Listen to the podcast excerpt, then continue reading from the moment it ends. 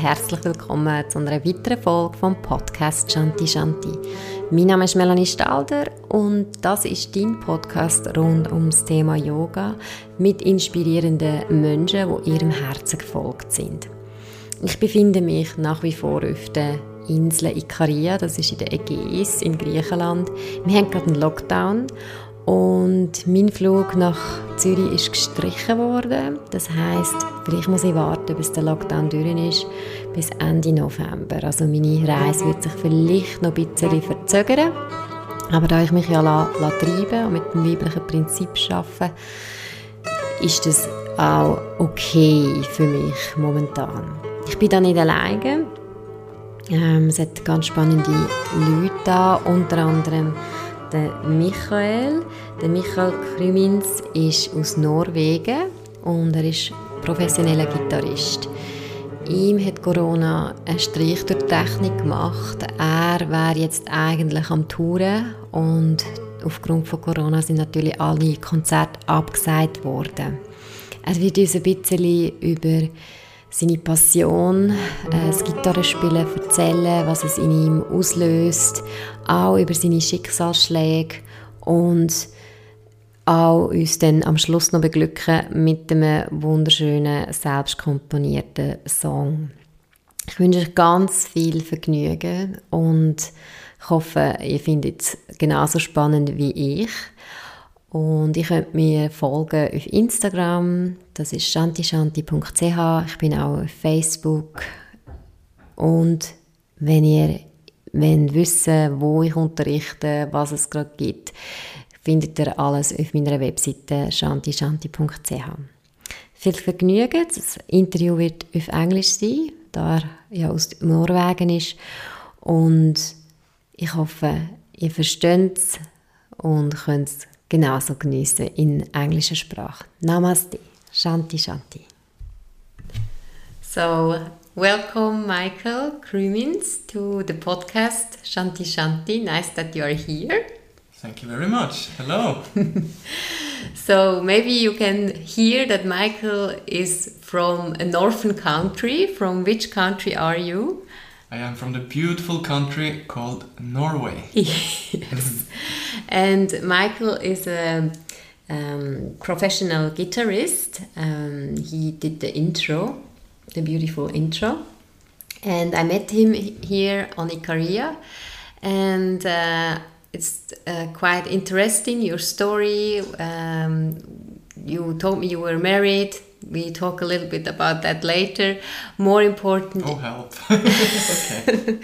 More important, or what I want to know is how how is your life now as a as an artist, as a musician, mm -hmm. during Corona. And we start here with beautiful Ikaria, with the magic of beautiful Ikaria. And why did you come to Ikaria? When people are too long time without being close to nature, humankind gets sick. Mm. I have spent uh, so too much time in cities because of my work. There, there is where I can uh, find work. And uh, but as you talked about this Corona situation in, uh, I think it was March, then all my concerts of the whole year got cancelled, and uh, yeah, instead of adding more stress to my inner life, I thought, okay, maybe this is the time to go deeper and explore and be more closer to nature. And Ikaria especially is uh, is a place where of immense beauty, and also behind the beautiness is also danger hiding, of course. We had an earthquake here not so uh, long time ago, and uh, many other happenings. But here uh, people are um, much less stressed and they are actually kind to each other and they stop and they smile and they talk and they're not having their head down into a smartphone which uh, yeah I think it's uh, parts of life that we are losing more and more at least in the parts of the world that uh, I am working yeah.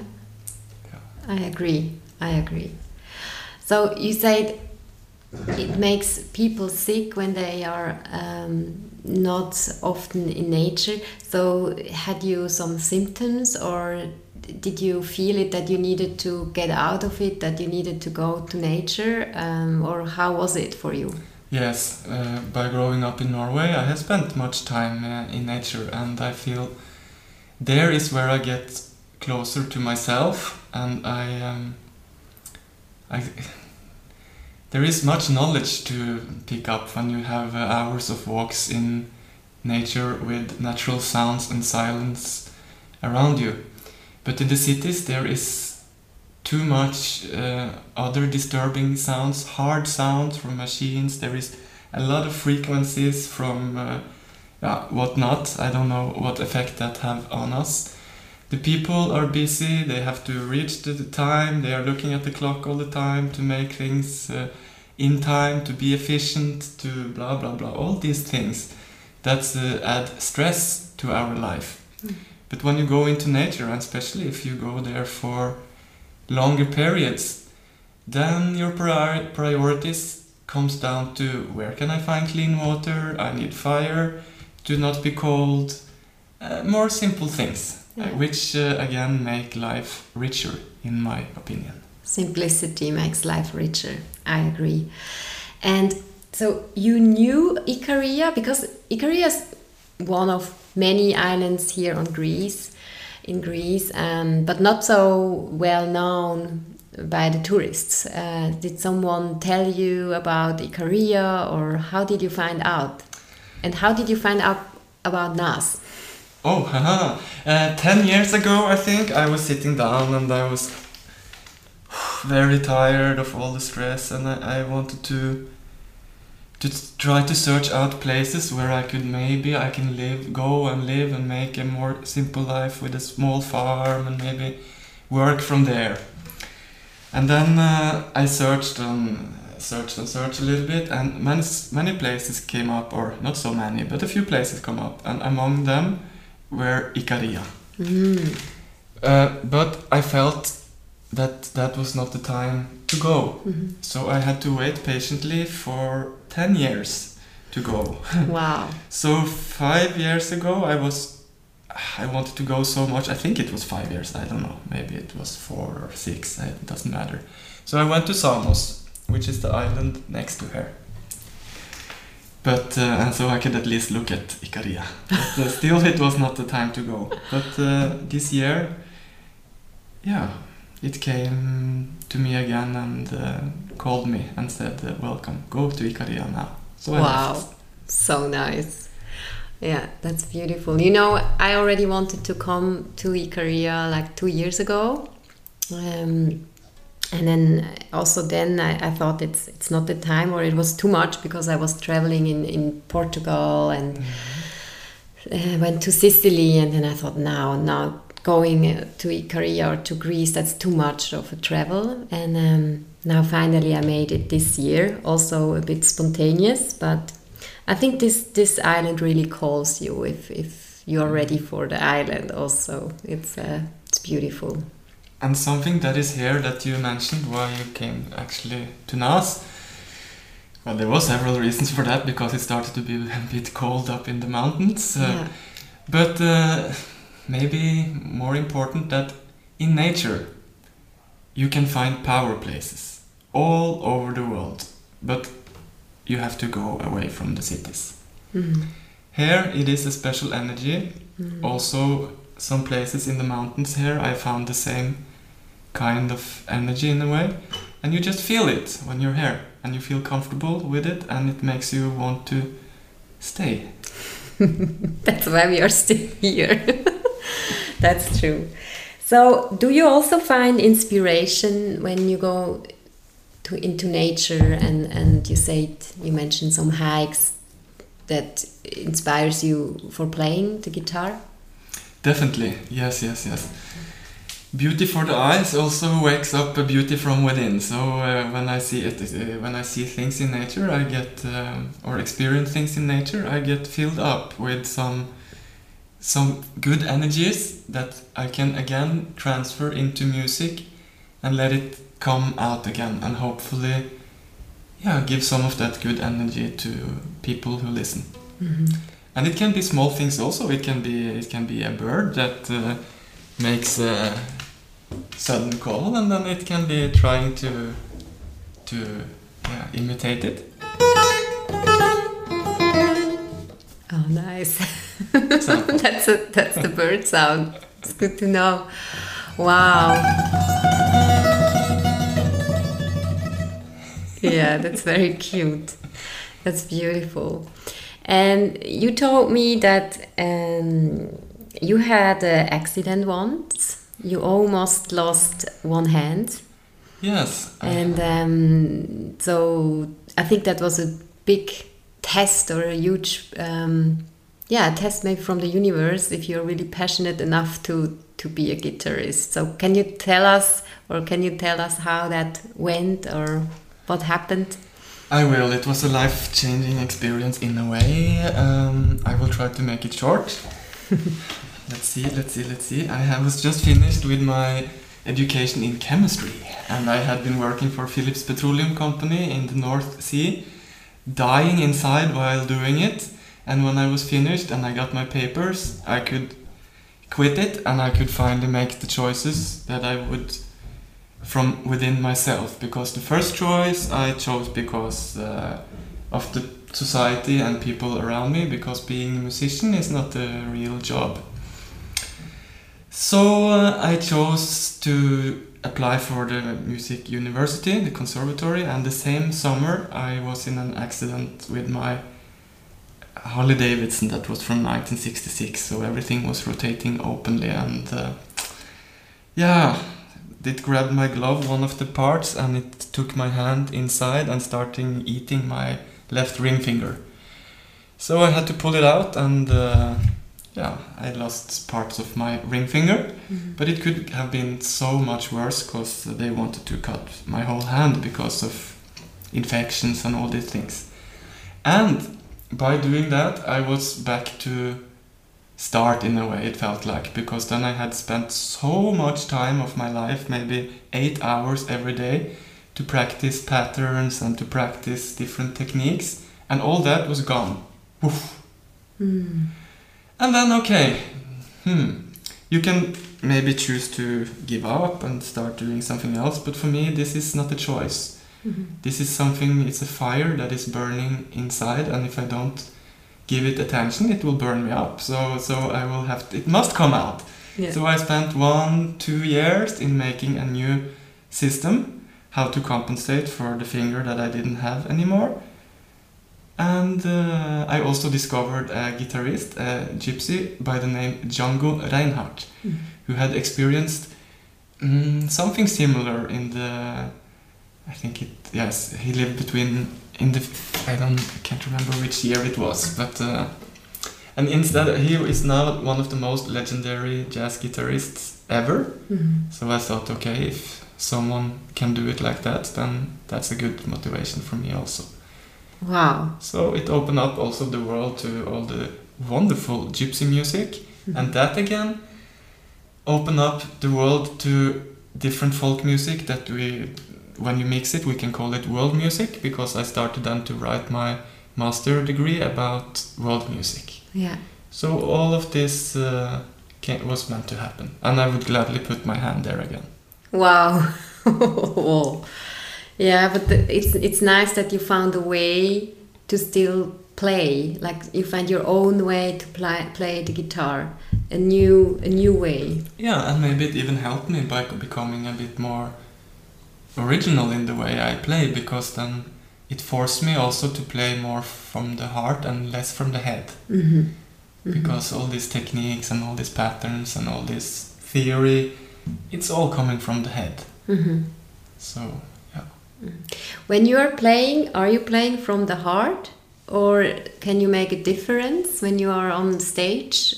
What what's going on then? Like. well I, that is difficult i try to do it but the longest journey i had uh, until now in my life is the journey from the head to the heart Mhm. so to have that connection all the time it's literally at least for me it's not possible Mhm. Yeah, with all the and when on stages with all these energies that are there, it's it's very difficult to keep keep it uh, grounded, if I can say it like that. Mhm. And I, I'm a person that uh, has easily go go up in a way, so I, I need to give attention to that, and uh, sometimes it just helps to close the eyes. Mhm. Yeah. Mhm. And how many concerts do you usually give per year when you are when it's not Corona? that varies uh, very much. Um, that varies very much. It depends on what country I am working in and uh, if I have booked tours in front for that year, or uh, it's very very difficult to say because it goes very much up and down. But before Corona, I was lucky, so I had maybe at least 30 concerts in the first two months of the year and that's saved me a little bit now but now i need to have some concerts again so uh, corona go away yeah, we hope Yes. that this will happen soon. Yeah. And how is it? Is it um, to play on the stage? Do you are you comfortable? Because I know you you like you love to play the guitar. It's just Mhm. like uh, you express yourself through the guitar. Um, but do you also love being on stage? Is it that because then you are in a spotlight? hmm Do you are you feeling comfortable or? it's a two-edged sword this is a double because i also have a lot of uh, anxiety Mhm. and to go up and stand in front of people when everyone you feel that everyone is looking on you is uh, yeah it's something to come over but while when i come over that and i can and if it's the good energy in the room yeah well then i also are being feeded by that energy Mhm. and that multiplies my own energy in inside of me and then i just feel very alive Yeah. yes Yeah. and then yes it's good all good And you have played like in many countries, like you were also in Switzerland. You told me you were in South uh, America, so you, you also see a lot of the of the world. Like you see the world. yes it's true i, I have not been touring in australia not in Af- us africa in asia i have not been touring but Mhm. uh, all the other continents i have been uh, touring but okay if you it's also difficult because when you tour in one city to another country to another you don't see so very much of the places and uh, i always like to stay behind a little bit so i can get, get to know the culture and to get to know the musicians and places where i have been And do you also um, have records? Like, can, Yes. can we buy your music? i have released a lot of uh, records through the years since i think the first one was in 1996 Mhm. but it's all under different names and bands so then i have to then you have to search for for these bands then in Mhm. that case Mhm. Mhm. so the latest albums i have released with bands is with a, a band called folk and then with Nutopia and then with a band called Green Carnation and uh, yeah and not much more Mhm. but now i try to do um, More solo. yes exactly Yeah. hmm That's nice. Wow, it's very, very huge. Um, very, very. I mean, I imagine that. Yeah, just traveling and touring and and um, getting new inspiration and playing. It's it's it's a lot. I mean, the days they will pass very fast when you, when you are on the road. And both yes and also no because it's so much waiting. Really. Yes, you can imagine maybe let's say you are on a tour in the United States.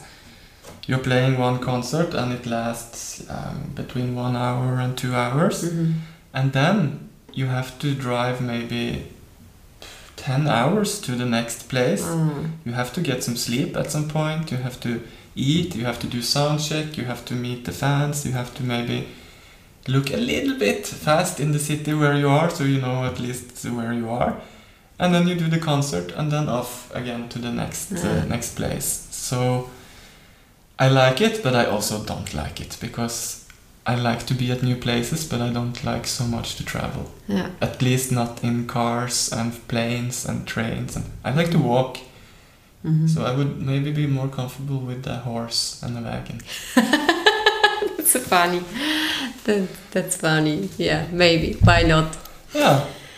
And then tell me a little bit about um, because I was laughing. You said you were married three times, but to the to the same woman. Yeah. And you know, um, yeah.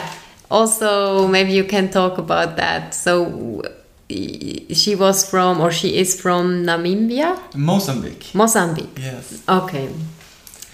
Yeah, that, that is um, hmm, that has been very enriching to my life because uh, in Mozambique it's a very rich culture and it's also very much about um, human to human. Mm.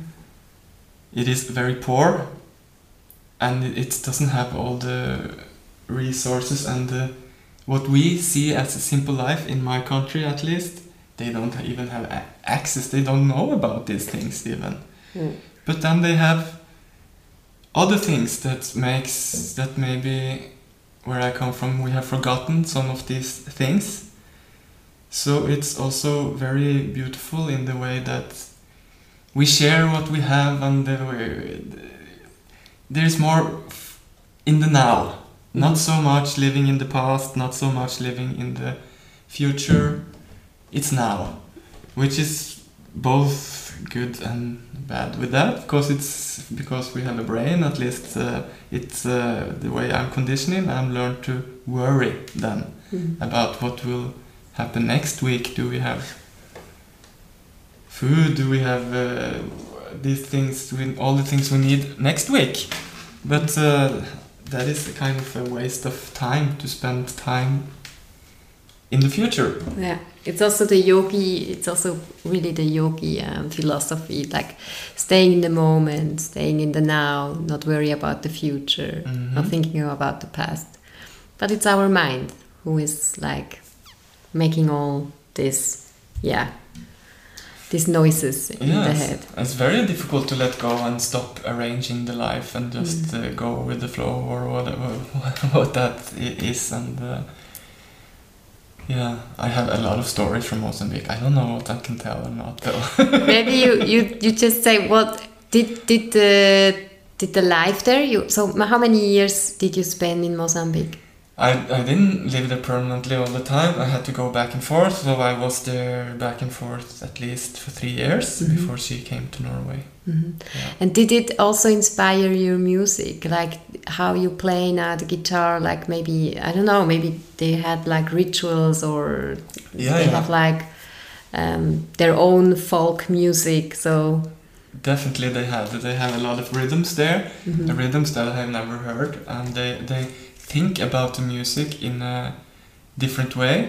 They are also much more in the now, in, Mhm. also in the in the music. So we don't arrange the the music. They play the music and they dance to the music, and by watching the dancers and by feeling the mood, the music change. wow, yeah, So yeah, I, I also by being there, I was able to join uh, to play at a huge concert that was broadcasted in some European countries and some African countries, and then it was many artists from different places in Africa that came to Mozambique, and I played guitar for all these artists. So I think it was almost thirty thousand people watching. Wow, and it was uh, also a way of getting to know different kind of music and artists from different parts of Africa, Mhm. which again gave me a job at the World Championship in South Africa. Mhm. I think yeah, World Championship in football. wow, But then you have politi- politics. So um, I was supposed to play for Dalai Lama there, but because of the relation and things with China, they wouldn't give him visa. ah, So. Uh, he didn't come. He didn't come, no. So I ended up playing around the swimming pool for uh, for fancy football players with the uh, with the champagne and all this uh, Instead of fake stuff. in front of Dalai Lama. Wow. oh gosh. Yeah. Yes. Yeah. Yeah. So, do you like when you I mean when you look back to your life, are you happy with everything how it went? I don't regret anything. That's good. No, I don't. But I appreciate uh, happy moments because Mhm. I am not happy all the time. Mhm. Mhm. And uh, if I were so, then maybe I would not know what happiness was also. Mhm. So Mhm. it's okay. It's okay. That's nice. And do you have, um, like for now, I guess you can't plan, so you're again in the now, hmm um, Trying to be. trying to be, and you enjoy, in a way, nature. And sometimes we get a little concert from Michael uh, when he plays in the morning out in the balcony. That's really nice. And um, but what what is now next? What do you think is going to happen, or where do you want to see yourself, or you just think like I go with the flow, or I I, I just yeah? How do you how do you feel about the future? Uh, I have discovered so much wonderful music here that are more authentic and from the different par- different islands and music that I didn't know existed from before. That is also a very good thing when you go to a new country and you meet, be friends, get friends with from the locals and learn how their culture are really are, not the one that I, you, I see in tourist brochures Mhm. or when I do searches on YouTube and uh, blah blah blah all these things. So I would like to. I thought about that. I would like to do a project with to see what the relations between Greece and Norway, because there are many similarities in the mythology, and I think also I can find a way to mix folk music from Norway with different Greek folk music. Mm. That I I would like to do some explorations Oh, there. that's nice. So and then spend time in the mountains of Norway and islands in Greece. oh, that's But yeah, that's a dream situation. no, that's beautiful. So everything is possible. If you can dream it, you can do it. Yeah, if you can dream it, you can do it. That's nice. Yeah, it's also for me. I I love my country, Switzerland, but I also feel I I need to move. I'm a, a person. I wanna I wanna discover the world. So it gives me a lot of inspiration and Mhm. it gives me a lot of freedom, and also that I meet people like you. It inspires me as well. So it's also like now we do a podcast together. You know, it's like. Um, I, I cannot stand or be in one fixed place. So, yeah. So I, I think, and everything is possible if you really, if you really, really want to do it. Everything is possible. I mean, you you you proved it with with the accident you had, and you are now a professional musician, and so you, you proved that that everything is possible. Yes, it really is. Yeah, that's nice. What is it? Do you feel? I mean, spirituality for me, of course, it's it's a theme because of yoga and I do a lot of meditation. Do you feel like the divine or something when you play music, or do you think? How is it for you when when you are? Do you come into a trance when you play, or how how how is it? Maybe it can be compared to meditation. Uh, if I cannot sit by my guitar and after 10 seconds be in trance, no, I have to build it up in a way. I have to play for a while and let go more and more and more and start to not try to not think what I'm gonna play and just let it happen. And when the head lets go completely and it just happens, which is just a moment here and a moment there, if it can be it can sometimes be stretches of 10 seconds or yeah, maybe even longer. I don't know because I don't have a sensation of time or anything like that. But when it happens, I can feel an energy coming through me that makes me very happy. It is make me almost weightless and I don't know what I can say what it is, but it feels like love. Wow. Yeah. But unconditional love. Mhm. Yeah. But it's not coming from me, it's coming from somewhere. Yeah. Yeah.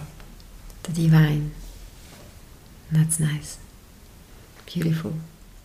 Then the last question. Um, I always ask this question. When you look back to your whole life, what is the biggest insight so far? So difficult because mm, usually I send the questions to the people before, but now I started to do the podcast just more, um, more with an intuition. So Insight comes with uh, age, maybe. with age, yeah. Age, uh, so maybe it's not so bad to be uh, to get uh, older because when I then look back in my life, I can see different roles that I have been taking, and especially in this uh, kind of uh, drama tri- triangle, I think I have tried to be the savior, the prosecutor, and the victim, uh, all of them. And um, Now you're talking about the the ex-wife, or no, no, no. In, it can be uh, many different situations I Ah. have been to all in all my life, ah, but I have not been aware that I have been in them before I have been out, mm, and maybe see it in a retro perspective, weeks, months, even years after, mhm, and